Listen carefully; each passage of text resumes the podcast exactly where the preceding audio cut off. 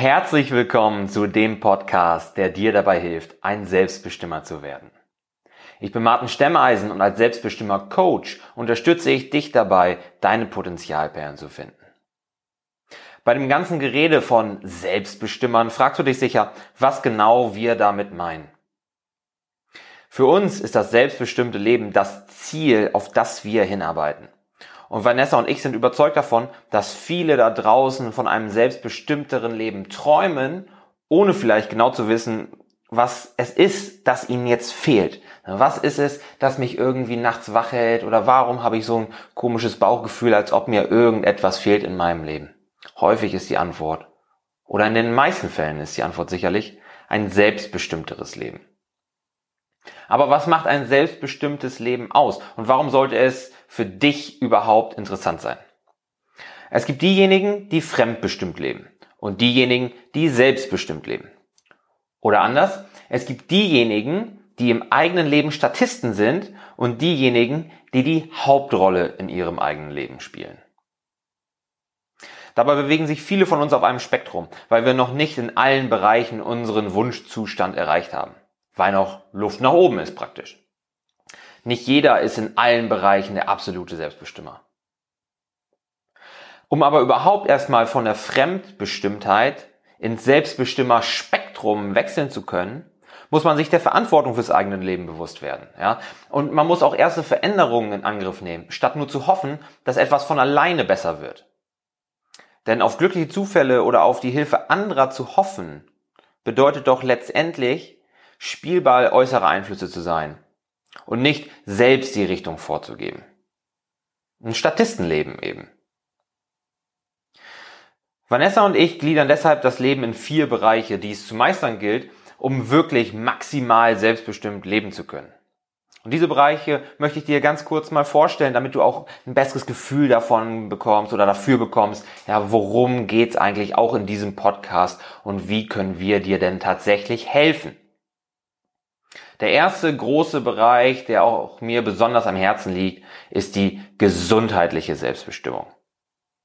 Unsere Gesundheit ist natürlich die Basis für alles andere. Deshalb achten wir besonders auf den Erhalt unserer Fitness. Denn bis zu einem bestimmten Umkehrpunkt äh, schützt jedes bisschen zusätzliche Fitness vor vermeidbaren Krankheiten. Ja, und Umkehrpunkt deshalb, weil es auch ein zu viel an Sport gibt. Wir, wir wissen das, ne? wenn Leistungssport betrieben wird oder so, dann ist irgendwann der gesundheitliche Nutzen sehr klein oder dreht sich sogar ins Gegenteil um, weil ein höherer Verschleiß an den Gelenken vorliegt, höheres Verletzungsrisiko vielleicht und so weiter und so fort. Weil vielleicht auch ein Körperfettlevel angestrebt werden muss oder ein Körpergewicht angestrebt werden muss, um ähm, wettbewerbsfähig zu sein, was langfristig eben nicht gesund ist. Aber erstmal ist Fitness eine gute Sache und jedes bisschen mehr Bewegung über unseren Bürohengst-Alltag ist gesundheitsförderlich, bis es dann irgendwann ein zu viel gibt. Keine Frage, will ich nicht bestreiten. Daneben, neben der körperlichen Fitness gilt es aber natürlich auch darum, zwischen den Ohren fit und gesund zu bleiben. Um also auch geistig gesund zu bleiben, streben Vanessa und ich danach, uns bewusst positiven Stress auszusetzen und negativen Stress weitestgehend zu vermeiden. Ja, wenn man jetzt fragt oder wenn man jetzt definieren muss, was ist eigentlich positiver und was ist negativer Stress, dann spielt sich da auch ganz viel zwischen den Ohren ab. Denn wir interpretieren und deuten verschiedene Stressoren anders als vielleicht andere Menschen. Man kann aus negativen Situationen und Erfahrungen auch positive Schlüsse ziehen. Man kann da auch Energie rausziehen. Und das ist etwas, was man lernen kann. Man kann lernen, mit Stress anders umzugehen. Man kann lernen, konstruktiver mit Stress zu arbeiten. Und die Stressoren, die tatsächlich negativ sind oder von denen man sich im Kopf nicht frei machen kann, die gilt es dann zu vermeiden. Denn ganz ohne Stress geht's nicht. Deswegen setzen wir uns auch positiven Stress bewusst aus. Stress ist gut. Der Körper braucht Stress. Stress ist das, was uns zur Anpassung, zu Wachstum reizt. Das ist der Reiz, der uns in die richtige Richtung schubst. Das ist das, was wir brauchen, um aktiv zu werden gegebenenfalls und an einem selbstbestimmteren Leben arbeiten, arbeiten zu können. Ja, ohne Stress gibt's keine Anpassung im Körper und auch unser Geist, der wächst, indem er vor Herausforderungen gestellt wird. Der nächste große Bereich für uns ist ganz klar die menschliche Selbstbestimmung. Um das Leben in vollen Ziegen, um das Leben in vollen Zügen genießen zu können und um für die eigenen Träume und Ziele einzustehen, ist es wichtig, ein gesundes Selbstvertrauen zu haben. Wenn man jetzt mal Leute aus meinem persönlichen Umfeld fragen würde, dann würden viele wahrscheinlich schätzen oder behaupten, ach Martin, der hat doch noch nie Probleme gehabt mit einem kleinen Selbstvertrauen oder kleinen Selbstbewusstsein. Wenn, dann ist es eher das Gegenteil, der ist zu selbstbewusst vielleicht an der einen oder anderen Stelle. Denn ich hatte noch nie groß Probleme, den Mund aufzumachen, um für meine Sache einzustehen, auch einfach mal Nein zu sagen, etwas, was viele Leute vielleicht noch lernen müssen, oder auch vor Leuten zu sprechen. Alles Dinge, die mir in meinem Leben relativ leicht gefallen sind. Aber es gehört natürlich noch mehr dazu. Es geht nicht nur darum, vor einer Gruppe von Menschen sprechen zu können oder auch mal Nein zu sagen und unbequeme Entscheidungen treffen zu können. Ich meine, auch ich hatte schon Probleme mit meinem Aussehen. Gerade in der Pubertät, als ich so schlimm Akne hatte, dass mein ganzes Gesicht aussah wie ein scheiß Streuselkuchen. Oder als ich dann später dann so wirklich so langsam so ein Schmierbauch bei mir entwickelt hat, passend zu meinen Spaghetti-Armen. Auch da war ich nicht happy. Auch das hat bei mir am Selbstbewusstsein genagt. Ich meine, Bacardi Cola und Sportabstinenz sind da sicherlich nicht die beste Variante gewesen. Und das war ja letztendlich auch Anstoß, etwas zu ändern aber auch anderen, an anderen Stellen. Ich habe natürlich auch Angst gehabt, zu versagen oder dass meine Arbeit nicht gut genug sein könnte oder dass sich niemand für meinen Podcast, für mein Business, was auch immer interessiert. Davon bin ich ja nicht frei. Aber der Umgang mit falschen Glaubenssätzen und Selbstzweifeln, sowie mit Saboteuren und Schwarzmalern im eigenen Umfeld, ist so unglaublich wichtig. Ja, das, das muss man lernen. Und dass ich das gelernt habe, das hat mich auch wirklich ein Stück weit befreit.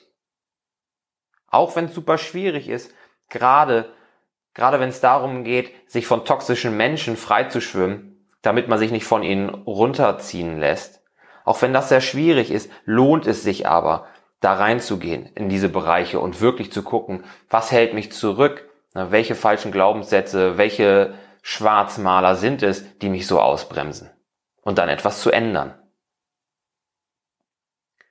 Außerdem streben wir als Selbstbestimmer danach, unsere Zeit nach unseren Vorstellungen einteilen und nutzen zu können. Die zeitliche Selbstbestimmung ist etwas, was auch mir sehr, sehr wichtig ist. Wir wollen unsere Arbeit um unser Leben herum planen und nicht unbedingt andersrum.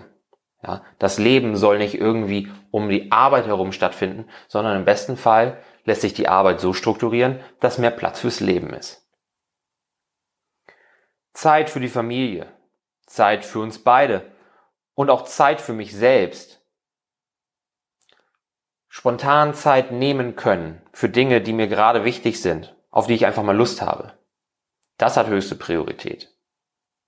Wir wollen nicht erst groß den Terminplan zu Rate ziehen und Urlaubsvertretungen organisieren müssen, wenn in der Familie mal was passiert schön oder schlecht.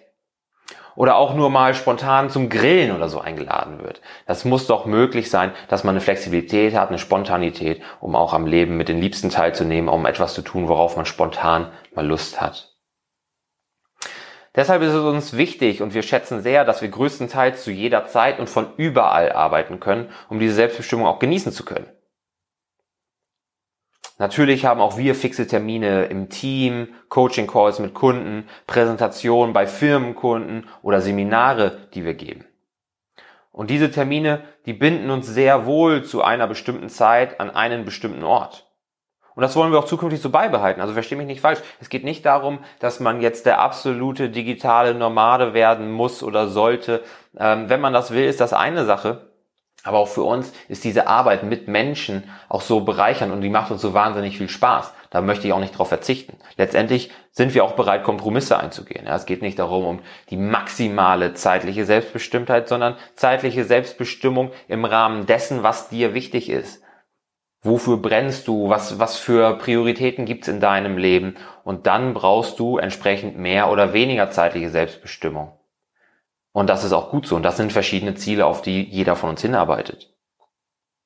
Wir achten dann also zum Beispiel sehr darauf, dass, obwohl wir diese Termine sehr schätzen, sie nicht den, die Überhand einnehmen. Das soll nicht der Großteil der Woche äh, fixe Termine sein, sondern der Großteil der Woche sollte Arbeit sein, in Arbeit äh, strukturiert sein, die sich eben von überall oder zu jeder Zeit erledigen lässt.